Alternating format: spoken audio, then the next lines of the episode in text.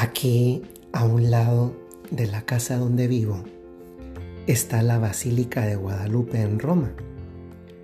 Muchos países en Roma tienen sus iglesias así llamadas iglesias nacionales, es decir, la iglesia dedicada a la advocación mariana o santo patrón que tienen en el país de origen y que tienen una pequeña iglesia o parroquia también aquí en la ciudad de la diócesis del Papa, como lo es la ciudad de Roma.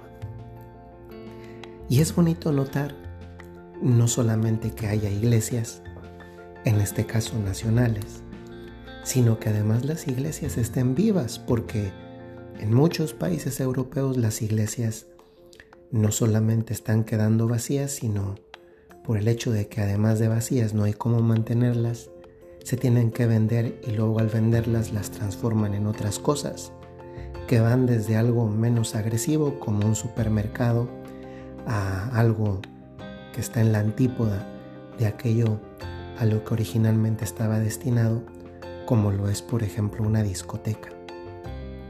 Y esta basílica que está aquí a un lado, que es la Iglesia Nacional Mexicana en, Roma, una ciudad donde obviamente hay muchísimas iglesias, y esta es de los años 50.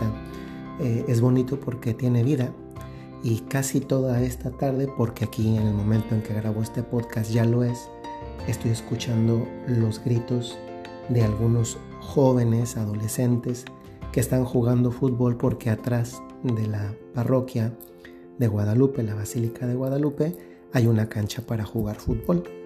Y es bonito como los niños pues desde pequeños, gracias en este caso a que tienen una cancha que les sirve de espacio de recreación en un tiempo en el que acá las restricciones por tema de pandemia siguen siendo muchas, pues les ayuda para familiarizarse desde pequeños con, eh, con Dios nuestro Señor. Y de esa manera van creciendo también en su relación y en su fe con Dios.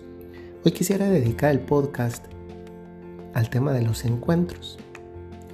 Yo no sé si alguna vez ustedes se han preguntado no solamente qué te ha dejado el encuentro con otra persona, qué te ha dejado sinceramente de fondo, es decir, que te ha dejado de verdad enriquecido o enriquecida. Pero luego también la pregunta sobre qué le hemos dejado nosotros a otras personas cuando se encuentran con nosotros. O en otras palabras, cuando yo me encuentro con los demás, termino más enriquecido de cómo llegué o volteando la perspectiva, las personas que se van tras encontrarse conmigo se van todavía más agradecidas, más enriquecidas después de haberse encontrado conmigo? En otras palabras, ¿qué pasa después de un encuentro? De los encuentros que tengo yo. No sé si les ha pasado que a veces cuando nos encontramos con personas, híjole, se termina el encuentro y como que regresamos más, más empobrecidos que enriquecidos, más sin paz que con más paz más tristes y menos alegres. Y eso que nos pasa a nosotros podría ser que también le pasa a otras personas que entran en contacto con nosotros. Es maravilloso pensar que el tema de los encuentros es algo muy, muy humano. No podemos, no hay en la vida persona que pueda ir sin, sin encontrarse con los demás. Y eso porque nuestra propia naturaleza es social. Y es que de hecho en nuestra vida cotidiana tenemos muchos encuentros. Pienso en la abuelita que se encuentra con sus nietos, pienso en los nietos que se encuentran con la abuelita o con sus compañeros en la escuela una vez que han retomado los cursos, las clases, pienso en los papás y mamás que se encuentran con compañeros en los trabajos o con los amigos eh, los fines de semana y así sucesivamente hay encuentros de estos con personas que conocemos, pero es que todos los días hay encuentros incluso con personas que no conocemos. Y estos encuentros a veces pueden llegar también a ser significativos. El otro día, aquí yo tenía que ir a, sacar la cita para regularizar mi situación migratoria en Italia. Y para hacer la cita tienes que ir a la posta italiana, es decir, al correo, y, eh, hacer una serie de pagos y ponerle unos sellos postales que no se venden en donde está la oficina de correo, que es muy grande, sino que se venden, acá le dicen tabaquerías, eh, y que suelen tener las personas eh, estas de India, o sobre todo aquí en Roma. Y, yo no sabía dónde había tabaquerías porque como el teléfono que uso todavía no tiene internet, eh, porque solamente me conecto con el wifi de aquí de la casa, pues no lo tengo fuera, entonces no me podía guiar. Y entonces pregunté a una persona y la persona, yo le pregunté respetuosamente, amablemente en italiano, y la persona no me contestó y me dejó ahí, me dijo, o sea, no, no, no, me, no me ayudó en otras palabras, ¿no? Y yo pensaba, pues bueno, tal vez yo también puedo comportarme igual porque a veces nos sentimos como que con ese derecho, yo también me puedo comportar igual después de un, encuentro, en este caso desafortunado, con una persona. Pero aquí esto se trata de no de la otra persona, sino de mí mismo. O sea, ¿quién, quién soy en verdad yo? Tal vez yo puedo ser una persona igual o más maleducada o más mala persona que la persona con la que me acabo de encontrar cuando reacciono yo conscientemente pues mal a algo que, que tal vez yo no conozco por qué la persona reaccionó en ese momento así. Y esto me hacía pensar en, en cómo es que Jesús trata a las personas con las que se encuentra.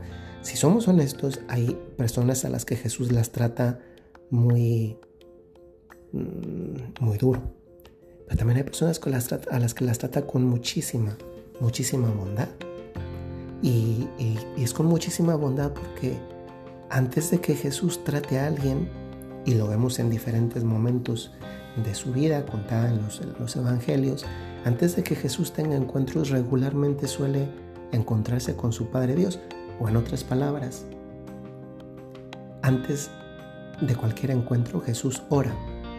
Yo te quiero invitar a que te preguntes si estás tratando a las personas como es tu oración. ¿Estás tratando a las personas como es tu oración? Porque cuando oramos, no salimos igual. Y cuando, cuando oramos de verdad, ¿eh? o sea, no sales igual, estás más consciente de, como que estamos más conscientes de la realidad, porque hemos tocado al autor de la realidad, que es Dios mismo. Y yo veo una, una relación entre maltrato con las personas y en definitiva malos encuentros con las personas, o en, otras, en otra palabra, desencuentros con las personas cuando no tenemos un trato con Dios que nos reubica y nos resitúa a nosotros en el horizonte de la propia existencia y también hace redimensionar lo que son y hacen las demás personas con las que nos encontramos. Cuando nos sentimos de más por un encuentro desafortunado y o cuando somos nosotros la razón, el motivo de un encuentro desafortunado, puede ser que entonces mm, eso nos indique a nosotros, por nosotros mismos, dándonos cuenta de forma independiente, cómo estamos en el fondo con las personas a las que deberíamos tratar bien y de las cuales tal vez no tenemos que ofendernos cuando no nos tratan adecuadamente como quizá esperaríamos o incluso como mereceríamos. Hoy les invito a que esta frase que inspira la reflexión del día de hoy, que además ciertamente es uno de los consejos más bonitos que podemos recibir, realmente lo vivamos. Nunca te reúnes con alguien sin haberte reunido primero con Dios. Eso implica esta oración, que ese es el encuentro, esa reunión inicial con Dios, que sirve para encuentros de trabajo, encuentros de amistad, encuentros escolares, encuentros, cualquier otro tipo de encuentro. Nunca te reúnas con alguien sin haberte reunido con Dios. Haz la prueba, porque quizá ahí vas a poder comenzar a ver un cambio en tu vida que tampoco te imagines que va a ser inmediato, porque esto, como en muchas otras cosas de la vida, se necesita perseverancia, esfuerzo y paciencia. Soy el Padre Jorge Enrique Mújica de los Padres Legionarios de Cristo y les recuerdo, si tienen un talento, si tienen una cualidad, tienen una misión. Hasta luego.